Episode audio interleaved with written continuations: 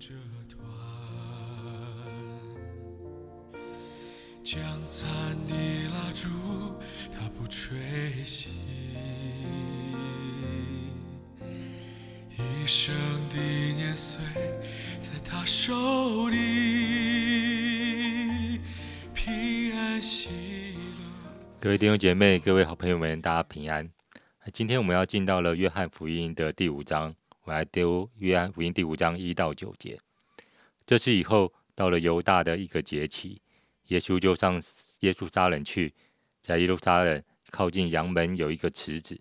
希伯来话叫做毕士大，旁边有五个篮子，里面躺着瞎眼的、瘸腿的、血气枯干的许多病人。在那里有一个人病了三十八年，耶稣看着他躺着。知道他病了许久，就问他说：“你要痊愈吗？”病人回答说：“先生，水动的时候，没有人把我放在池子里，我正去的时候，就有人比我先下去。”耶稣对他说：“起来，拿着你的褥子走吧。”那人就立刻痊愈，就拿起褥子来走了。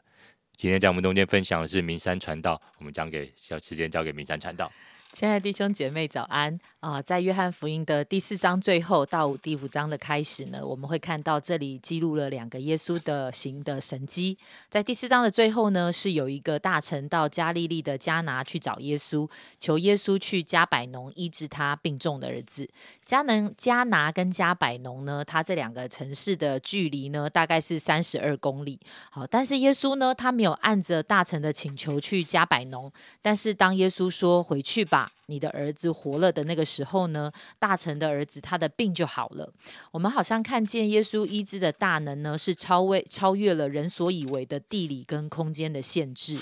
那到了第五章呢，耶稣又再一次的行了一个。神机，好，那这次呢，耶稣医好了一个病了三十八年的人，好，想到三十八年，我觉得，嗯，真的是蛮漫长的。好，先不管呢，有一些学者认为，其实他的病呢，可能跟这个人他的罪是有关的。好，因为在这今天我们刚才没有读的经文在后面，如果你继续往下看，你会看到后来耶稣在圣殿遇到他的时候，对他说：“你已经痊愈了，不要再犯罪。”所以呢，诶，也许是这样，但是在这里我们先不论他为什么会生了一个这么长久的病，但是经历这么长的时间，其实我们蛮难想象他的生命里面到底受过了多少的苦，因为我想，哦，三十八年的时间。这绝对不是只是好像身体不舒服，他的身体可能生活可能不是很方便，所以他才会躺躺在那里。一定，我想在他的很多的人际的关系，可能最亲近的家人，呃，过去很亲近的，到变得很疏远，或者是很多社会的人的眼光，很多人的看法。其实，我想他的生命当中有很多的苦，而且很多可能是别人没有看到，没有人知道，也很难以体会的。啊，这个躺在毕士大池边的人呢？其实我在想，最初他来到这个毕士大池的时候，也许他跟其他那些眼睛看不见、瘸腿或是血气枯干的病人一样，他们都怀抱着一个想法，就是刚才其实在呃第三节跟第五节的中间，就是有古卷会说那个毕士大池的。就是这些的病人，他们在等候那个水动起来，好，因为有天使会按时下池子搅动那水，水动之后，谁先下去，无论害什么病，就痊愈了。我想，呃，不管这段经文到底是不是原来的经文里有的，但是那一些躺在这个避世大池旁边的人，他们心里面应该都有一个想法：是当那个水搅动的时候，不管怎么样，能够想办法先进到锤子里，进到池子里，然后可以经历那个病得医治。但是，我想这个病了三十八年的人，其实他的心里面还有这样的一个期待跟想法呢。对他来说，他是自己没有办法去到水池里的。他也许也在那里躺了一段时间，也从来没有人会帮助他，好像他的人生已经变得没有什么可以期待的。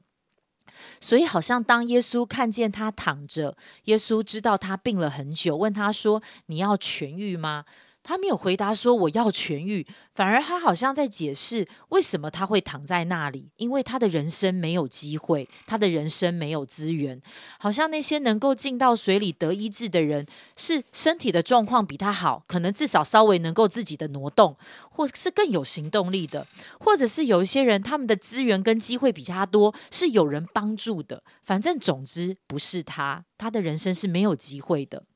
哦，亲爱的弟兄姐妹，我不晓得在你的人生中有没有一些的困境，真的困了你很久很久，或是有些事情你期待了很久，等了很久，却常常在那个失望的里面，所以好像久到后来，你已经放弃那个发生改变的可能，好像在你的里面觉得好事情不会发生在你的生命中，好的机会永远都不是属于你的。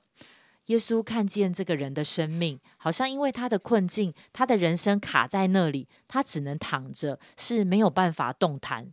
耶稣知道他受过多久、多大的苦，而耶稣主动的迎向他，赐下那个超越了人以为时间的限制的医治的恩典。耶稣对这个人说：“起来，拿你的褥子走吧。”耶稣直接的宣告，他的生命会进入一个完全不一样的状态，不只是你好了，而是耶稣说：“起来，拿着褥子走吧。”好像代表了这个人，他的生命不会再继续留在那个原本软弱、败坏、无能为力的那样的一个生命光景。而当耶稣这样吩咐的时候，耶稣的医治能力临到他，见状他，他就有力量可以离开那个已经缠绕了他三十八年的状况。他立刻痊愈，而且他是可以起来、可以离开的。亲爱的弟兄姐妹，耶稣在犹太人过节的这个时候来到耶路撒冷。圣经没有记载耶稣在圣殿过节的情形，而是耶稣好像刻意来到这个靠近圣圣殿东北角的这个阳门的避世大池，在那里有这么多需要的人，耶稣却迎向了这个病了三十八年的人，问他说：“你要痊愈吗？”如果今天耶稣看见你，他知道你过去已经受了很多的苦，他问你：这些人、这些事情、这些苦难已经困了你好久，你的人生好像已经停止了好久，你要好起来吗？你渴望不再被过去缠绕，能够继续的前进吗？你想要充满盼望的领受上帝要给你的恩典吗？过去可能我们真的有许多的失望，好像我们有很多的等待，一直在那个黑暗的那样的一个隧道里面看不见尽头。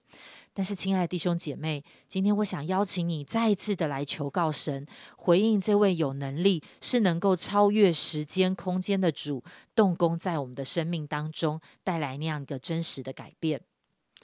谢谢明山传道的分享。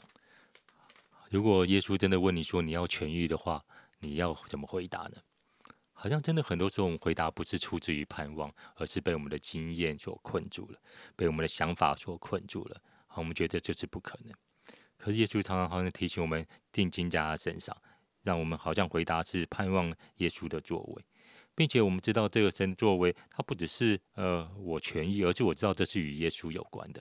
啊，当这个人痊愈之后，他竟然不知道是谁做的。可是，如果我们不知道是谁做，他们会进入到一个不止无止境的循环，也许会再次发生一次。可当我们开始跟耶稣连上关系，知道是他做的，好像那个痊愈的生命会一直发生在我们的身上。是的，因为我们的痊愈不只是这个，好像他这一次能够来行走，因为我们相信那个丰盛的生命更要更多的临到我们的身上。好，我们一起来祷告，主要感谢主，因为你是带下医治痊愈的神。觉并且好像你也常常在我们问我们生命中，主要我们生命需要改变吗？我们需要得到医治吗？主要帮助我们常常在到你面前说：是的，主我们要。因为我们知道，主要当我们与你紧紧的连接，我们知道你是那个医治者的时候，我不只是希望这些困难被解决的时候，主我就知道我能够经历到你的医治。主要帮助我们，不是被自己的想法所困住，不是觉得好像很多不可能的在我们的里面，而是当他们单纯的来到你面前说：“主啊，是的，我们要看见你的作为在我们的身上，我们要改变我们的过去的呃，好像习惯样式。主啊，我们要好像开始有一个更丰盛的生命，主要来到你面前。主要感谢你，将祷告奉主耶稣基督的名，阿门。